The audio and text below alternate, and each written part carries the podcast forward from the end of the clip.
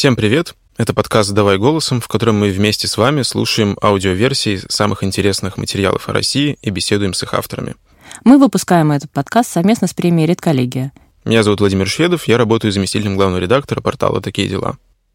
Я Олеся Герасименко, специальный корреспондент русской службы BBC. Сегодня мы послушаем историю главврача Балаганской районной больницы Гамбо Циденова и поговорим с ее автором Еленой Трифоновой из журнала «Люди Байкала». Мне нравится этот текст тем, что он объединил в себе несколько отдельных мотивов. С одной стороны, в нем есть место уже привычной безнадеги и безденежью в маленьких бедных российских городах, с другой стороны, в нем есть и рассказ о героическом профессионализме отдельно взятых людей и о том, как они вступают в неизбежный конфликт со своим окружением. Главный герой, Гамбо, тоже не так-то прост.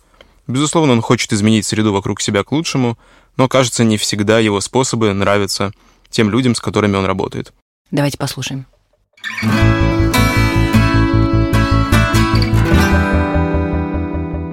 На рабочем столе в кабинете главврача Балаганской районной больницы Гомба Циденова два больших монитора. На одном из них открыт Facebook.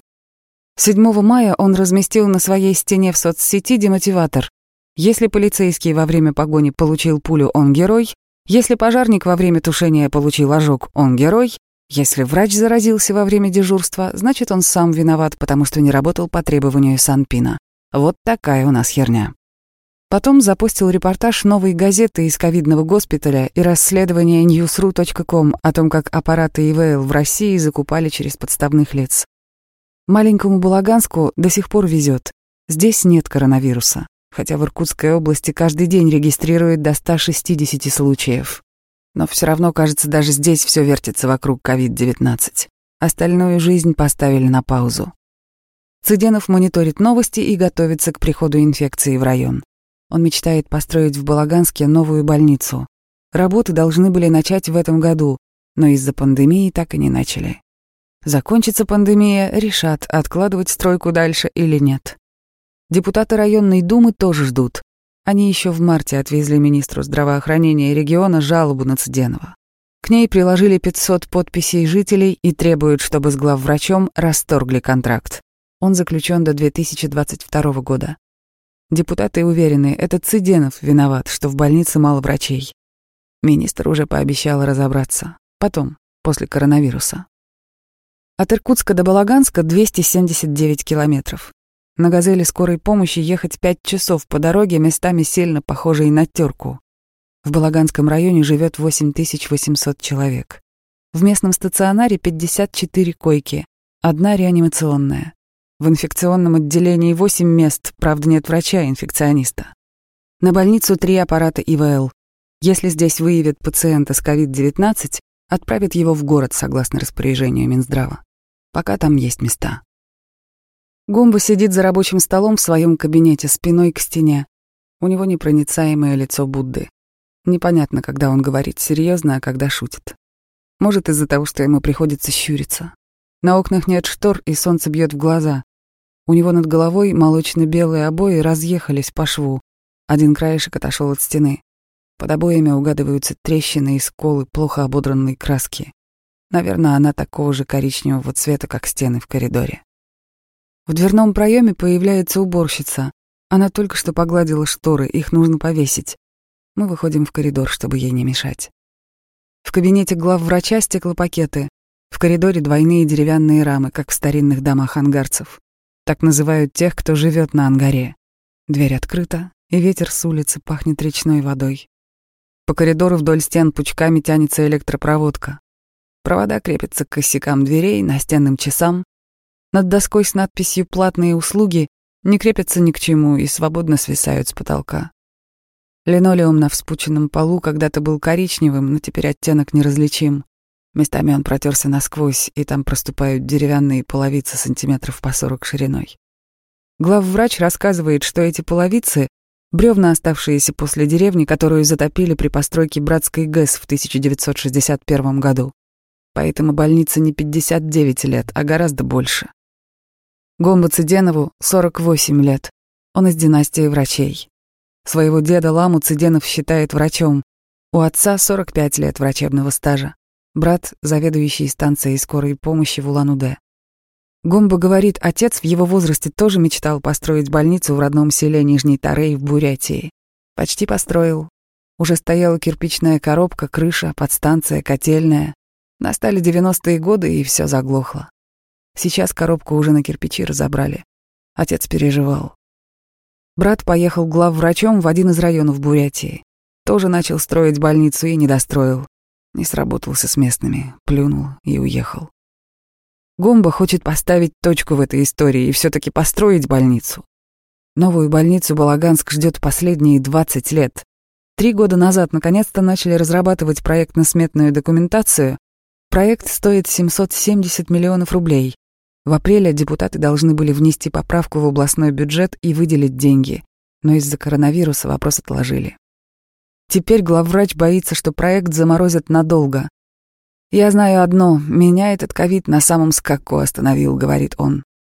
Сейчас в Балаганске в месяц проводят 15-20 операций. Это очень мало, говорит главврач. После института он два года проработал в республиканской больнице Бурятии реаниматологом-анестезиологом. Утром заходил в операционную, было еще темно, а вечером выходил, уже темно. Операции там были поставлены на поток. В 1998 году Цыденов переехал в поселок Новонукутск и устроился в местную районную больницу. Работать приходилось сутками, без подмен. Четыре года назад стал главврачом в Балаганском районе. Я адреналиновый наркоман, наверное, потому и стал реаниматологом. Люблю операционную, сложные случаи, желание построить больницу из той же серии. Один из самых сложных случаев в его практике произошел 17 лет назад. Промозглым сентябрьским днем 2003 года Гомба Цыденов был дома. Отмечали день рождения жены. Раздался телефонный звонок. Дежурный врач из районной больницы, где работал Гомба, орал в трубку «Срочно приезжай! У нас тут англичанин с ножевыми, надо оперировать!» Гомба подумал, что это розыгрыш. Англичан в Новонукутске видели в основном по телевизору. Но дежурному было не до шуток. Гомба уехал в больницу и пропал на трое суток. Сорокалетний подданный Великобритании Николас Винтер, владелец собственного концертного агентства, который организовывал гастроли Ростроповича и был переводчиком при Ее Величестве Елизавете II во время августейшего визита в Россию, отправился в путешествие по Ангаре. В Балаганск он приплыл на ракете, оттуда пешком двинул в соседнюю деревню Новоленина за 26 километров. Николас — опытный походник, в одиночку путешествовал по Африке и Юго-Восточной Азии, на окраине Новоленина решил заночевать в заброшенных складах. Во сне на него напали двое недавних попутчиков с ракеты. Нанесли 18 колотых и резаных ран перочинным ножом и куском арматуры. Забрали фотоаппарат, сумку с деньгами и документами и сбежали. Этого момента Николас уже не помнил, он потерял сознание. Очнувшись, встал и побрел в деревню. На улице было светло. Николас добрался до ближайшего дома, поднял с земли камень и кинул в окно. Зазвенели осколки. Выбежал хозяин, увидел грязного человека, еле стоящего на ногах. Решил, что это местный пьяница, и хотел проучить, толкнул его в грудь. «Я Николас Винтер, подданный Великобритании», — с акцентом сказал англичанин и упал в лужу на обочине дороги. На улице целый день шел дождь. Через несколько часов врачи Новонукутской районной больницы констатировали, у туриста повреждена почка, легкая, проникающее ранение в полость черепа, на теле множественные ушибы, резанные и колотые раны. Цыденов вспоминает, ему бросилось в глаза, что у пострадавшего очень ухоженные ногти. Я подумал, блин, точно иностранец. Николас потерял более трех литров крови. Наступила клиническая смерть. Хирург Ирина Замбылова решила, нужно вскрывать грудную клетку, чтобы делать прямой массаж сердца. Прямой массаж сердца делали 70 минут, вспоминает Гомба. Как это делается? Ну, открывается сердечная сорочка, рукой в перчатке берешь сердце, сжимаешь и разжимаешь, массируешь. Рука устает. Мы с хирургом меняли друг друга, массировали и параллельно выполняли свою прямую работу. Гомба сдал для англичанина свою кровь, хорошо, что группа совпала. Он и раньше сдавал кровь для своих пациентов. В коридоре стояло еще несколько доноров из местных жителей. Проверять кровь на инфекции не было времени. К счастью, все обошлось. Сердце англичанина завели. За сутки ему сделали три операции. Пришлось удалить почку. Но состояние никак не улучшалось. Стали искать причину. После внимательного осмотра нашли небольшую ранку на брови. Гомба говорит, на фоне всех остальных повреждений ее было легко не заметить. Оказалось, это проникающая внутричерепная рана. Вскрыли череп, оттуда вышел большой сгусток крови. Состояние пациента стабилизировалось. Хирург Ирина Замбылова, делавшая операцию, до сих пор работает в Новонокутске. Нас потом английские врачи спрашивали, как мы вообще без КТ, без МРТ в деревенской больнице определили, что у него внутричерепная гематома. Я ответила, нас учили в институте смотреть глазами, слушать ушами и щупать руками. МСКТ в больницах Балаганска и Новонукутска нет до сих пор, да им и не положено, слишком мало населения. Николаса на вертолете увезли в Иркутскую областную больницу, потом с авиацией королевских ВВС в Великобританию. В августе 2004 года он устроил для реаниматолога-анестезиолога Гомба Циденова и хирурга Ирины Замбыловой английские каникулы и познакомился со своими британскими врачами. Замбылова вспоминает, что зашивали англичанина толстыми капроновыми нитками с узлами. В госпитале, где Николас долечивался, нам рассказали по секрету. Когда его привезли, все врачи собрались посмотреть на наши швы. Они такого не видели, потому что лет двадцать назад перешли на внутрикожные швы, которые выглядят как тоненькие полосочки. Сейчас мы тоже так шьем, потому что у нас есть хорошие нитки. Мы списались с Николасом Винтером в Фейсбуке. «Я ничего не помню от первой встречи с Гомбо Батуевичем», — рассказал он. В тот момент он был слишком занят всякой всячиной, сверлением черепа, удалением почки, зашиванием ран а я собственным выживанием. Впоследствии мы по-настоящему познакомились и до сих пор, к моему великому счастью, дружим. Мое возвращение к жизни после невероятно долгой клинической смерти.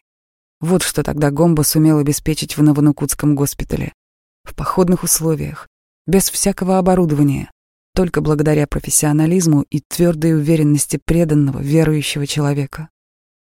Позже мои английские врачи не могли в это поверить, пока не услышали личный его рассказ. Благодаря этому удивительному спасителю и хирургу Ирине Лаврентьевой у меня появился еще один день рождения. С тех пор Циденов в Англии не был. Летом прошлого года он взял отпуск без содержания, сел в свой Марк-2 и вдвоем с братом отправился в самый экстремальный трип в жизни на поиски медиков в Забайкальский край. Братья чувствовали себя охотниками за головами. На самом деле, это был жест отчаяния. Дефицит кадров — главная проблема в любой районной больнице. В Балаганске катастрофически не хватает врачей. На сайте больницы висит список докторов, в нем 17 фамилий. Фельдшер Татьяна Филимонова, фамилия изменена по просьбе героини, говорит, на самом деле в поликлинике и стационаре работает всего 12 докторов. За последние три года уволилось столько же. Для деревни это катастрофа. На днях лор-врач продала дом и тоже собирается уезжать. Еще несколько врачей просто бросили свои дома и уехали работать в крупные города области. По словам Татьяны, по штатному расписанию в больнице должно быть 37 врачей. Работает только треть от нормы. Правда, врачей не хватает везде. В соседней Новонукутской больнице обеспеченность врачами около половины. Хирург Новонукутской больницы Ирина Замбылова говорит, это один из лучших показателей среди соседних районов. Цыденов говорит, что министр ему лично посоветовал искать врачей там, где живут люди хуже, чем в Балаганске. Главврач выбирал из Нерчинска, Забайкальска и Борзя. Поехал в Борзю. В 2017 году Минстрой официально признал этот город худшим в России по качеству городской среды. От Балаганска до Борзи тысячи километров по степям. Степь Гомбу не понравилась. Выгоревшая на солнце пыльная трава до самого горизонта. Попадаются только заброшенные военные городки, в которых стоят пустые досы, дома офицерского состава. Гомба все думал, нам бы хоть один такой для врачей, я бы тут не мотался. Маленькая больница в деревне может привлечь врачей только жильем. Районная администрация помогает врачам оплачивать арендованные квартиры. Но приватизировать их нельзя. Многих это не устраивает. Подъемных здесь тоже нет, но можно вступить в программу «Земский доктор» и получить 1 миллион рублей. А соседняя Бурятия начала давать врачам по 2 миллиона рублей. Гомба узнал об этом, расстроился. «Вот приезжаю я в эту борзю», — рассказывает Цыденов. «И тут понимаю, что могу всерьез огрести. Мало того, что я без спроса вламываюсь в чужую реальность, Я намерен переманивать дефицитные кадры. Но деваться некуда. Я же за тысячу километров приехал. Выработал свою технологию. У входа надеваешь халат, улыбку и уверенно идешь мимо приемного покоя. Тебя, конечно, останавливают и спрашивают, вы к кому? Тут уж надо выкручиваться. Каждый раз по-разному, как пойдет. Иногда говоришь к пациенту, иногда к знакомому врачу. Доберешься до ординаторской и кого найдешь, тому и начинаешь расписывать, какая у нас в Балаганске замечательная больница, какие там большие зарплаты. Им в карманы листовки натолкаешь и бежать скорее. Тут важно на глав врача не попасть, говорит Цыденов и вспоминает историю, как ездил в Агинский округ к знакомому хирургу. Я был почти уверен, что переманю его. Сели с ним за стол, я все выложил, а он говорит, я как раз две недели как главным врачом назначен. Даже не вздумай в мою больницу соваться. Это было фиаско. Пришлось ему пузырь поставить. Ни одного специалиста из той поездки Гомба не привез. В прошлом году нашел фельдшера на ярмарке вакансий в соседнем райцентре. Вчерашний студент работает в деревне Кумарейка. В другой деревне фельдшером 36-летняя бывшая продавщица. После школы она закончила медучилище и устроилась в магазин. Два года назад выучилась второй раз. В районе 10 фельдшерских пунктов, пустым остался еще один. Это хороший показатель. В Нукутском районе из 22 пунктов пустует половина. На ярмарках в глубинке больше шансов найти специалиста. Иркутские студенты очень разборчивы, поэтому в Иркутск главные врачи едут хорошо подготовленными. В холле университета устанавливают яркие информационные стенды. Некоторые готовят художественные номера. В прошлом году весной один главврач надел русский народный костюм и спел студентам песню под фонограмму. В больницу к нему все равно никто не поехал. Семь человек уехали с главврачом с Сахалина. Он не пел песен, просто показал сумму будущей зарплаты. Летом Цыденов снова собирается ехать на охоту за головами. На примете еще один сибирский регион. Какой именно, он пока не говорит. Может быть, ехать за врачами Цыденова уже не придется. Глава районной думы Юрий Лагерев говорит, если министр нас не услышит, мы пойдем к губернатору. Люди уже завалили жалобами, но нет врачей. Долгое время в районе не было ни одного терапевта. Сейчас в поликлинике работает только один педиатр. Очередь к нему занимают в 6 утра. Цыденов ввел в больнице электронную запись, но ею никто не пользуется. Проблема не только с педиатром. В больнице нет окулиста, кардиолога и других специалистов. Фельдшер Филимонова объясняет, врачи увольняются из-за низкой зарплаты. Например, врач УЗИ, работающий на полторы ставки, получает 32 тысячи рублей и собирается судиться. Фельдшер на ставку зарабатывает 30-32 тысячи. Согласно указу президента, средняя зарплата врача в Иркутской области 77 тысяч рублей. Медсестры или фельдшера 36 тысяч. Если верить официальному отчету Балаганской больницы, здесь эти показатели выдерживают. Все же грамотные, говорит фельдшер. Все слышим, что президент про зарплаты говорит. Зарплаты должны были повышаться, а они не повышаются. В прошлом году в законодательное собрание Иркутской области поступило около двух десятков коллективных обращений врачей из разных районов. Жалобы в них одинаковые. Зарплаты не дотягивают до уровня обещанного указом президента. А если дотягивают, то растет нагрузка. Прокуратура начала проверять жалобы. В этом году глава региона дал поручение провести комплексный аудит методики по начислению зарплат в здравоохранении. Результаты проверки неизвестны. Директор научно-производственного центра госучет Роман Ерженин в прошлом году проводил независимую оценку исполнения указа президента по выплатам зарплат медикам. Исследование он передал депутатам Заксобрания. Получилось, что только у половины врачей и среднего медперсонала зарплата достигла обещанного уровня. При этом врачи работают на полторы ставки и больше. В городских больницах зарплаты выше, чем в районных. По словам фельдшера Филимоновой, Финансистом в районной больнице работает жена Цыденова, и у врачей это вызывает вопросы. По закону о борьбе с коррупцией руководитель не может брать близких родственников на должности своих заместителей, главного бухгалтера и его заместителей, кассира. Сразу возникает конфликт интересов, говорит фельдшер. Все равно наши специалисты никуда никогда бы не уехали, если бы не конфликты с главврачом. Они были наши, доморощенные. Чтобы люди бросили дома, родных и куда-то сорвались, нужна очень важная причина. Глава районной думы лагерев говорит, что сам привел в город Гомба, а теперь уже три раза вызывал его в думу, чтобы разобраться, в чем дело. Я ему сказал, ты на землю ты спустись, кто к нам поедет, своих держать надо было. А больницу нам 20 лет обещают, и еще столько же обещать могут. Главное, кто в ней работать-то будет. Цыденов на все отвечает лаконично. Я начал наводить порядок, и многим это не понравилось. Кто хочет зарабатывать, зарабатывает, остальных и не заставишь. Филимонова говорит, некоторые врачи получают по сто тысяч и больше, но почему такая разница в зарплатах, она не понимает. Когда Цыденов пришел в больницу, здесь не было даже положения о стимулирующих выплатах. Это основной документ, по которому начисляется зарплата. Пришлось экономить на всем, чтобы сделать первоочередной ремонт. В больнице протекала крыша, вместо унитазов были дырки в полу, вспоминает Гомба. Месяц назад приехал к нам терапевт-кардиолог, кандидат медицинских наук. Я его через сайт Headhunter нашел, а ему жилье не дают. Дали комнату в служебной квартире. В другой комнате живет женщина-нотариус. Семью перевозить некуда. Как думаете, останется он здесь? Гомба говорит, иногда хочется все бросить и вернуться в операционную. Четыре года назад он почти ушел оттуда, потому что перегорел, устал. Теперь оставил за собой только совместительство. Работа анестезиолога-реаниматолога — это регулярные встречи со смертью, говорит Гомба.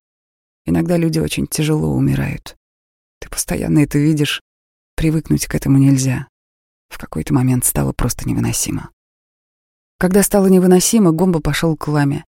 Лама объяснил, что тело — это пальто, если у пальто оторван рукав, врач может его пришить, заштопать дырку, пришить пуговицы. Но если душа не захочет возвращаться, ничего тут не сделаешь.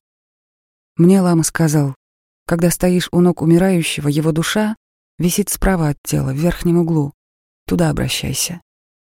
Мне, кстати, это часто помогало. Когда не знаешь, что еще сделать, уговариваешь ее.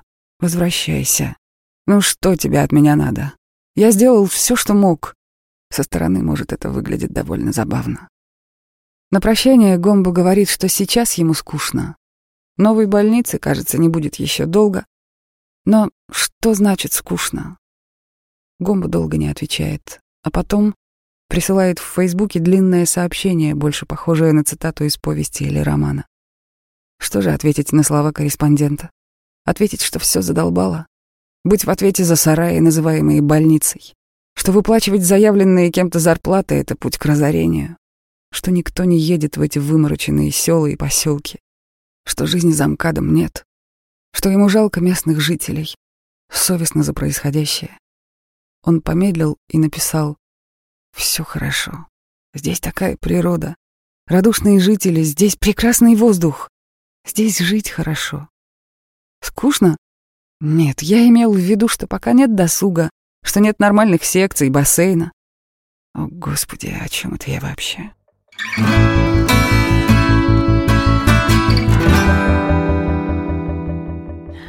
А теперь предлагаю позвонить Елене Трифоновой, автору этой истории, корреспонденту журнала «Люди Байкала», и расспросить ее о герое Саму. Елена, здравствуйте. Здравствуйте, Елена. Здравствуйте. Первый вопрос хочу задать как раз о конфликте вот этого текста то есть его когда начинаешь читать, кажется, что это будет такой очередной а, профайл про борца с несправедливостью в, там где-то в пустынных э, отдаленных э, уголках России, а, такого всего правильного и всеми любимого, а потом постепенно выясняется, что на самом деле у него есть конфликт непосредственно с теми, кому он хочет помогать, да, и для кого он работает, и с пациентами, с местными жителями, и с э, администрацией поселения.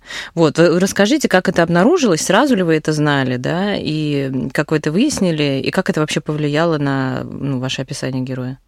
Ну, нет, мы не знали этого сразу. Вообще этого героя мы нашли, можно сказать, случайно. А, когда мы ехали в Балаганск, мы, собственно говоря, ехали, э, у нас было две цели. Первая цель – это сделать текст про фельдшера, вот фельдшер из Кумарейки, собственно, мы к нему ехали. Угу. А вот Гамбо Циденов, он был ну, как мы нашли фельдшера? Я бросила клич в Фейсбуке и написала, ребят, вы знаете какого-нибудь хорошего фельдшера, мы хотим сделать текст. И отозвался Гамбо как раз. Он а. сказал, вот я главный врач, у нас тут такая вот больница далеко-предалеко на краю света. Приезжайте, я вам такого фельдшера отличного найду. Вот, мы приехали к нему. И мы не думали, что Гамбо сам станет героем. И мы с ним, когда разговаривали, мы разговаривали, ну, вот просто как с человеком, как с врачом. Угу. И постепенно поняли, что он сам-то очень яркий, он очень харизматичный такой, очень интересный. Вот, собственно, так вот он у нас и стал героем. И когда, ну и второй, вторая цель у нас была, а, как раз начинался коронавирус, вот эта эпидемия вся.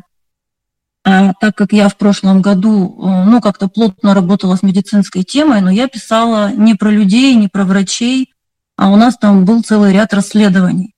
Вот. И я знаю, что у нас в регионе с медициной обстоит дело очень плохо. У нас недофинансирование, у нас нехватка кадров, ну, она прям везде. Угу примерно вот, вот эти вот больницы сельские, они как раз вот все в таком состоянии печальном и находятся, там по 50% врачей не хватает.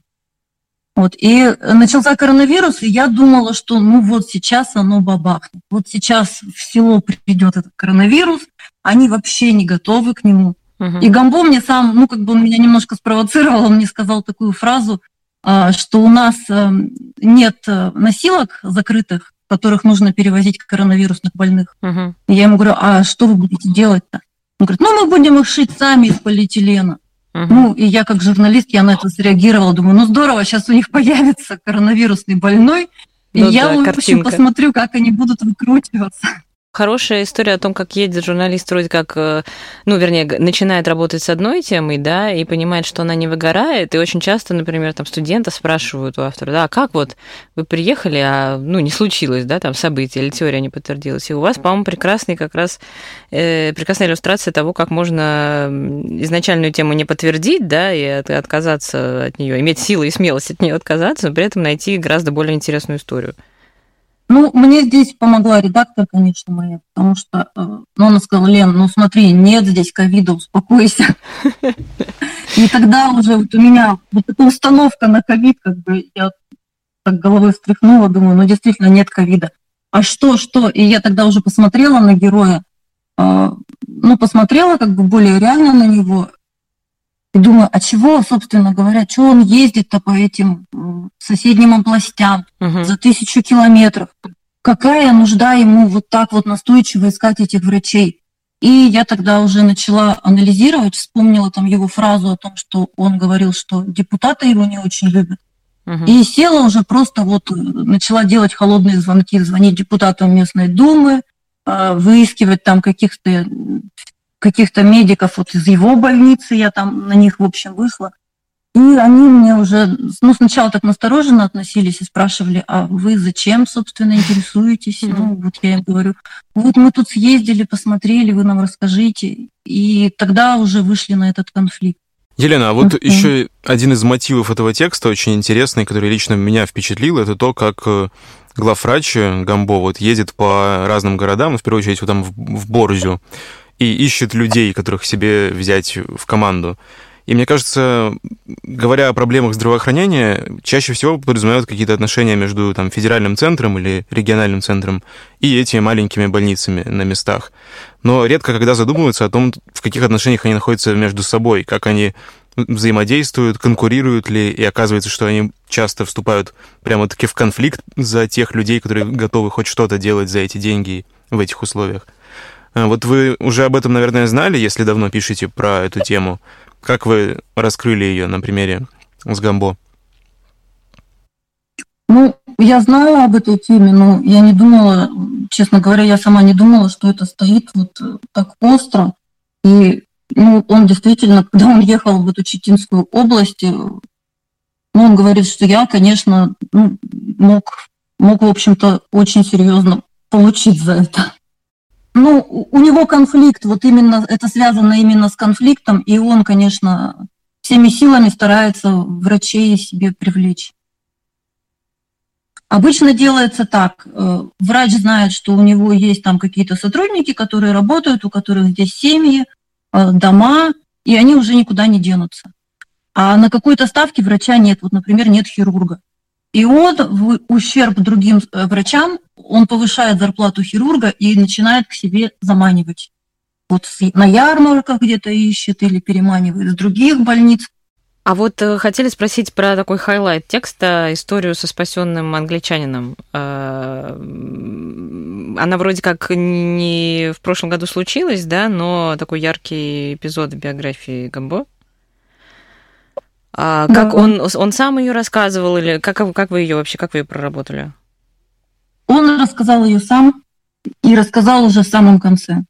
И очень забавно было, когда э, Ник Винтер прочитал эту историю, я ему потом кинула ссылку. То есть мы с ним списались на Фейсбуке, он очень хорошо говорит по-русски, он быстро откликнулся. Вот, и когда он узнал, что у Гамбо такая вот э, ситуация сложилась с э, жителями деревни, он очень живо откликнулся, и он стал мне писать, что «Елена, может быть, мне позвонить министру здравоохранения Иркутской области? Давайте я ему позвоню и расскажу». Вот он, импакт настоящий от заметки, вот он. А что, надо было сказать, позвоните, да. написали бы вторую серию. Ну, я ему, в общем, да, да, да. я, в общем, ему предложила, говорю, давайте я вам найду телефон, хотите позвонить. Угу. И он сказал, ну, я сейчас с Гамбо посоветуюсь еще, или, может быть, мне вообще приехать. Ну, в общем... О, отличный сериал получился. Пошел на Гамбо советовать. Да. Ну, вот, кстати, о второй серии. Вообще какое-то вот дальнейшее развитие этого конфликта между Гамбо и его подчиненными на фоне коронавирусной пандемии. Это и как-то что-то изменилось? Может быть, они перемирию пришли к какому-то? Я его спрашивала, как у него сейчас отношения с депутатами складываются. Он сказал, что После текста глава местной думы с ним еще больше поругался. Ну, а больше никаких неприятностей не было. Слушайте, еще хотела вот про него спросить. Он верующий, он буддист, да, герой? Что, в принципе, да, да. ну, вообще верующий врач это всегда интересно. А как-то чувствовалось это в общении, в работе на него как-то это сказывается? Или это, ну, просто он уже как-то вам в конце беседы как-то это высказал? Или чувствуется весь подход такой обусловленный верой? Ну, это чувствуется, это чувствуется весь подход. Но вообще буддизм, он у нас здесь в регионе распространен, потому что бурятская земля, в общем-то. Угу. И это, здесь это не редкость совсем. И он это говорил не для интервью, он просто рассказывал вот этот сон э, в личной беседе, когда мы с ним вечером вот сидели. Угу. Когда мы были еще не журналисты и не брали у него интервью. Да, он, он еще не был ньюсмейкером, да. Да, да, да, он еще, он еще не понимал, что происходит. Вот, ну потом я у него попросила разрешения, и он сказал, да ладно уже, пишите, что хотите. Да, отстаньте только. Да, да, да. Ну, да, тоже хочу заметить, ну, что а вообще... очень... Да, перебили чуть, что очень правильная mm-hmm. схема, как бы, да, именно что вы попросили разрешения, да, они радостно включили какой-то свой неформальный разговор, да, в э, материал, а все таки вернулись э, с этим героем и уточнили, а можно ли то, что было сделано не под запись, да, сделать частью истории. И очень часто, нет. Э, как бы, они бы сначала сказали нет, да, но уже поработав с вами, расслабившись, они в итоге говорят, ну, хорошо, пишите, да, это очень хороший подход. Хочу зафиксировать мне. Ну, для себя да, и для слушателей и авторов тоже эту штуку, как делать. Елена, вот... Да, я предупреждала его, и когда мы переписывались, тоже предупреждала, что я буду эти сообщения использовать. И, в общем-то, использовала в конце текста, я там привела его э, сообщение из личной переписки. Да, блестя... на мой взгляд, ну, прям блестящий я, я, я как раз, да, я как раз вот хотел вас спросить про это его сообщение, потому что оно такое очень многозначительное и оставляет пространство для трактовок и о том, э, светлая ли эта история в целом и как себя чувствует э, Гамбо вот в тех условиях, где он находится. И интересно, что вы думаете насчет его самоощущения и вообще общего впечатления от того, как он там вот работает и какие у него получаются перспективы на будущее, может быть. Как вам кажется? Ну, мне кажется, это все-таки история светлая, потому что человек, э, он точно знает, что он живет не зря, и он очень любит свою работу, и работает он для людей, несмотря там ни на что. И он получает удовлетворение от своей работы, это вот однозначно. Он немножко скучает по операциям, потому что вот административную работу, которую ему приходится выполнять, ну, она, конечно, вот он хочет построить больницу, у него не получается. Э, там у него бэкграунд еще определенный. Отец не мог построить больницу, брат не мог построить больницу. И он вот прям почему-то решил для себя, что а вот он построит. И у него тоже не получается. Лен, спасибо большое. Очень интересно было. Спасибо большое, да. Спасибо, да. Ждем ваших следующих текстов угу. с радостью. Да, спасибо. До свидания. До свидания.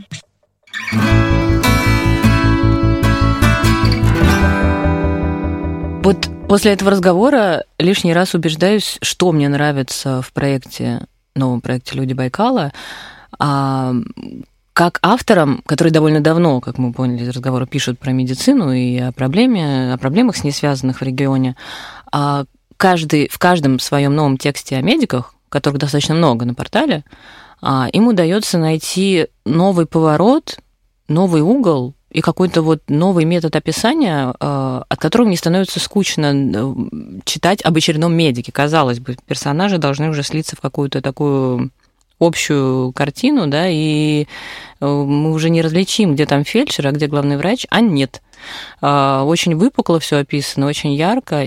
И самое главное, противоречивость героев, которые они находят, э, не дает им стать какими-то бесплотными персонажами, а оставляет их именно что героями текста. А мне здесь еще показалось интересным то, как Елена смогла, в общем-то, на уже заезженную тему проблем медицины в маленьких удаленных городках рассказать совершенно новую историю с охотой за головами.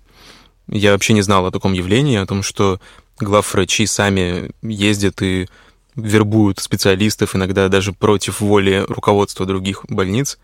По-моему, это очень интересно и добавляет уникальную какую-то глубину тому, в каком состоянии на самом деле находится наше здравоохранение – и если есть что-то еще подобное в других регионах, то я бы, наверное, с удовольствием почитал похожие истории. Вот это классная деталь, которая не связана с основным характером, с нашим главврачом, но вот эта строка про ярмарки вакансий, на которых каждый главный врач пытается при привлечь выпускников медвузов, и один там устраивает какие-то костюмированные шоу и поет песни, а врач э, северных краев Сахалина, да, по-моему, показывает а, Просто показывает, э, сколько он может э, выплачивать в месяц э, этому выпускнику. То есть, ну, это прям супер соревнование и, да, действительно охота за головами. Ну, а в каких-то случаях приходится и водки выпить главврачом, чтобы договориться обо всем.